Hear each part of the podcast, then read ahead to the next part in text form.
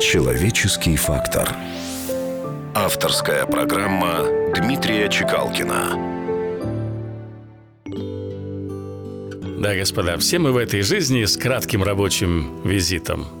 Наш путь из ниоткуда в никуда – такое краткосрочное событие, что жизни остается лишь черта между датами прибытия, убытия.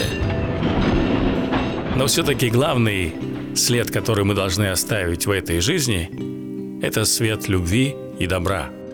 Так что не прячьте нежность по карманам и не стесняйтесь доброты. Не бойтесь показаться странным среди бестолковой суеты. С улыбкой выйдите из дома, вдыхая полной грудью жизнь. Пройдите улицей знакомой и постарайтесь не спешить. В душе своей сады взрастите, оберегайте их от зла.